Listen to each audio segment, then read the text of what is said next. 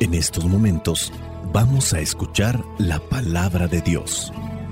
Dispón tu corazón para que el mensaje llegue hasta lo más profundo de tu ser.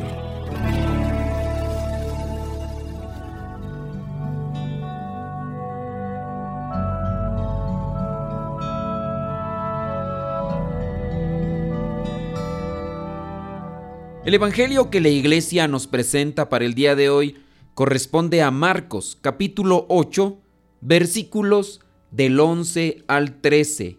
Dice así, llegaron los fariseos y comenzaron a discutir con Jesús y para tenderle una trampa, le pidieron que hiciera una señal milagrosa que probara que él venía de parte de Dios.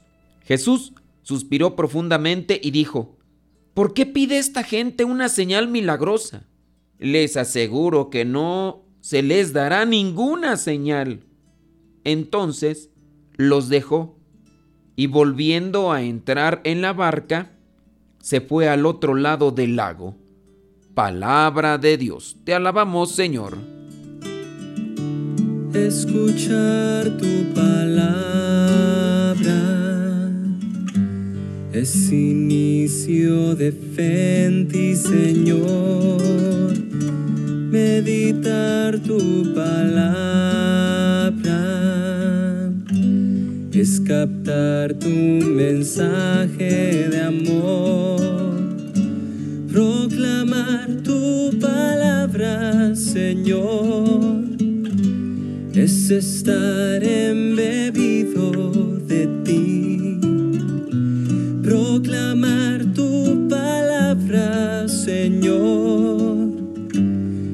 ya dar testimonio de ti, mi Dios.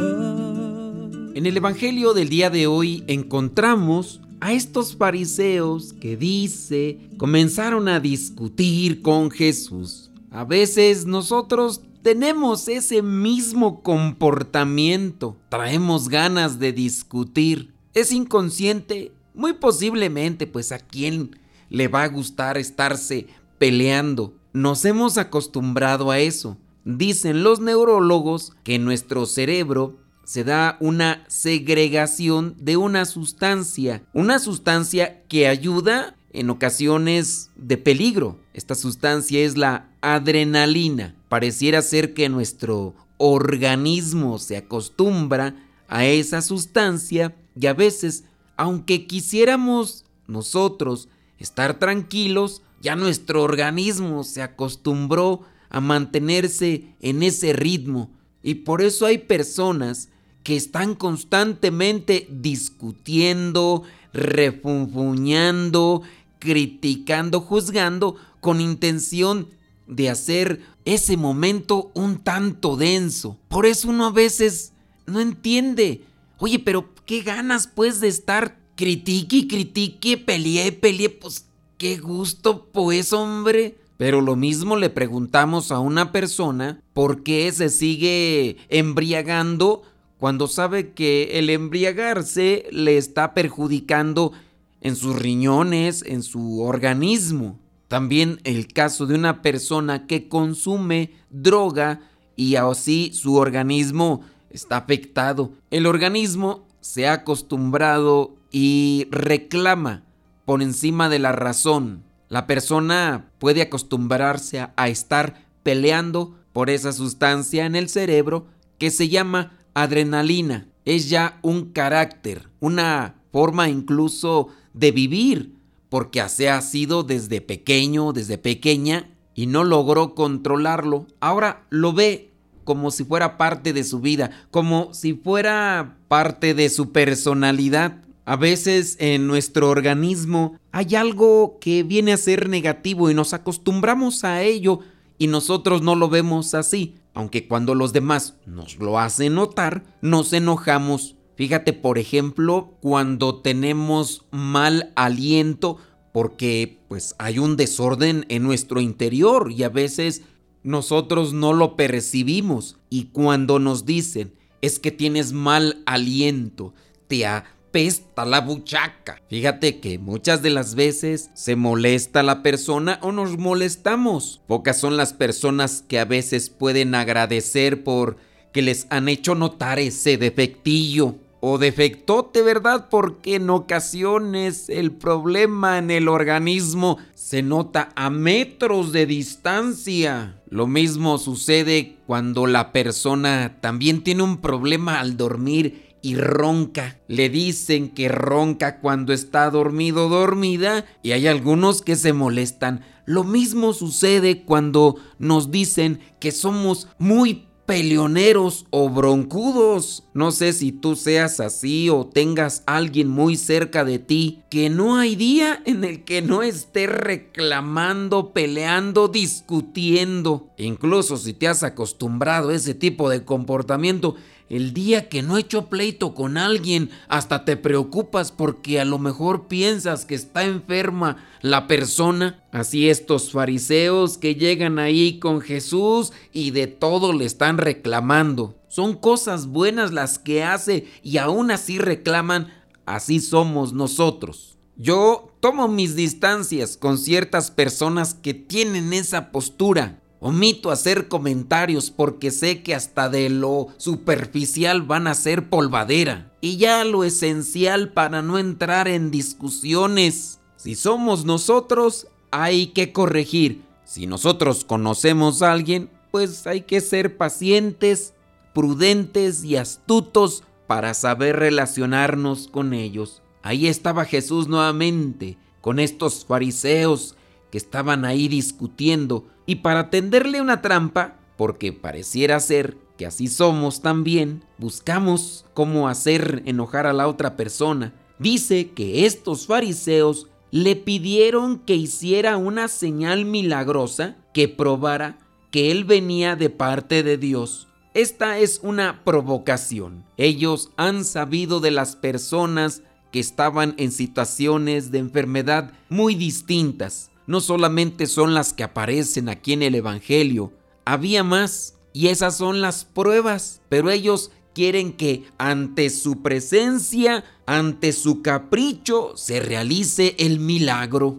En el versículo 12 dice, Jesús suspiró profundamente. No sé qué significaría ese suspiro pero yo lo he escuchado y lo he visto en algunas personas que han buscado ser pacientes ante la imprudencia, testarudez, necedad de ciertas personas. Ese suspiro profundo que a veces dice mucho, pero para los que son provocadores no les dice nada. Aquella persona imprudente que siempre tiende a interrumpir las pláticas de los demás, que se mete en esos comentarios donde nadie le llamó. Ya estaba advertida la persona de su defecto y otra vez vuelve. Y aquel que es paciente, aquel que sí es prudente, no le queda más que dar un suspiro profundo como diciendo para sus adentros, Señor, agárrame porque otra vez viene esta persona con sus cosas. Jesús tiene paciencia, suspira profundamente y dice, ¿Para qué pide esta gente una señal milagrosa? Les aseguro que no se les dará ninguna señal. Entonces los dejó y volviendo a entrar en la barca, se fue al otro lado del lago. Muchas veces hay que tomar esa distancia cuando se puede. Hay personas que de verdad no entienden aunque les expliques una y otra vez de la mejor manera. Estos fariseos, además de imprudentes y arrebatados, son caprichosos. Nada que ver con la postura de aquel leproso que se acercó a Jesús y le dijo, si quieres, puedes limpiarme. Si es tu deseo, hazlo. Estos fariseos, sin duda dominados por la soberbia, por el orgullo, se presentan ante Jesús queriéndolo confrontar. A veces así estamos nosotros también, quizá inconscientemente. Queremos que Dios haga el milagro donde a lo mejor nosotros tenemos la necesidad, nos aferramos a ese propósito y más que pedir un milagro, pedimos un capricho, porque no pedimos que se haga la voluntad de Dios, sino lo que nosotros queremos en ese momento.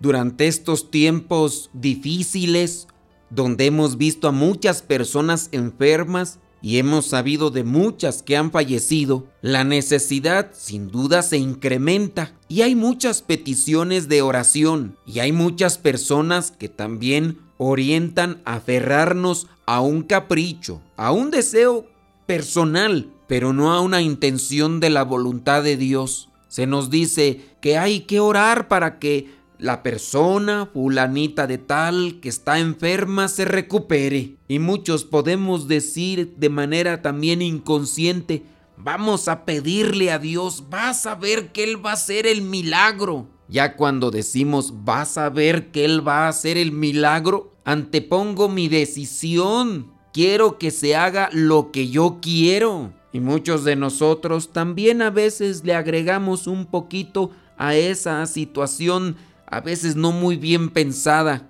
Si tienes fe vas a ver que van a suceder los milagros. Sufro mucho por este familiar que está enfermo. Vas a ver, vamos a seguir orando. Dios va a obrar.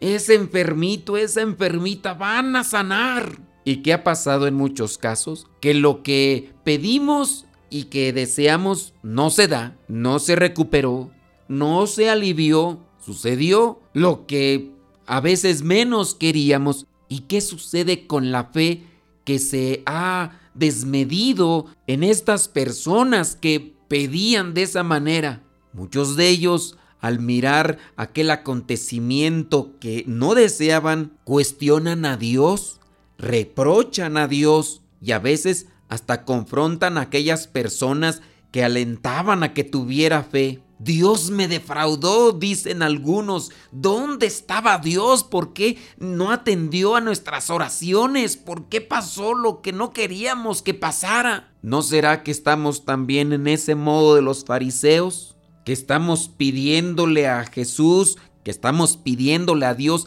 que se haga lo que nosotros queremos. Ante la enfermedad son situaciones de vida el desgaste del cuerpo, la falta de atención, los deseos de vivir y muchas otras cosas más están involucradas. ¿Por qué no presentarse mejor como ese leproso que le decía a Jesús, si tú quieres puedes sanarme? Señor, si es tu voluntad que me sane.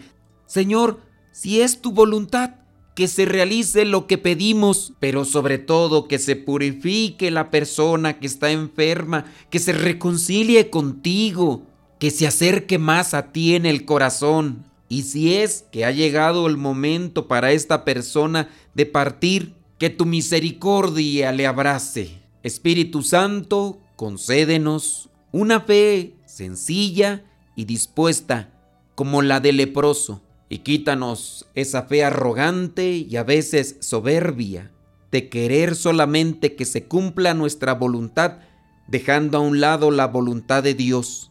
No te exigimos que se haga lo que nosotros pedimos. Ilumina nuestra fe para que pidamos conforme a lo que es tu plan para la salvación del alma. Soy el Padre Modesto Lule de los misioneros servidores de la palabra. La bendición de Dios Todopoderoso, Padre, Hijo y Espíritu Santo, descienda sobre cada uno de ustedes y les acompañe siempre.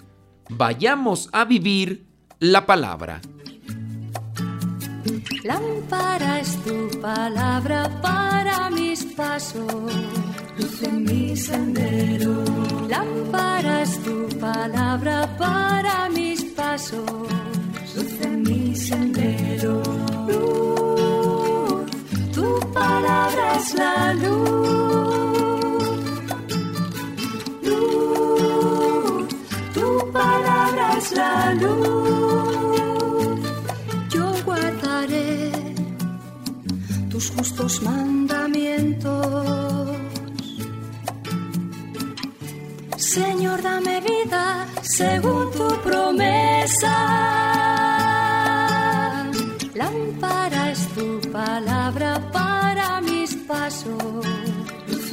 Sendero. Lámpara es tu palabra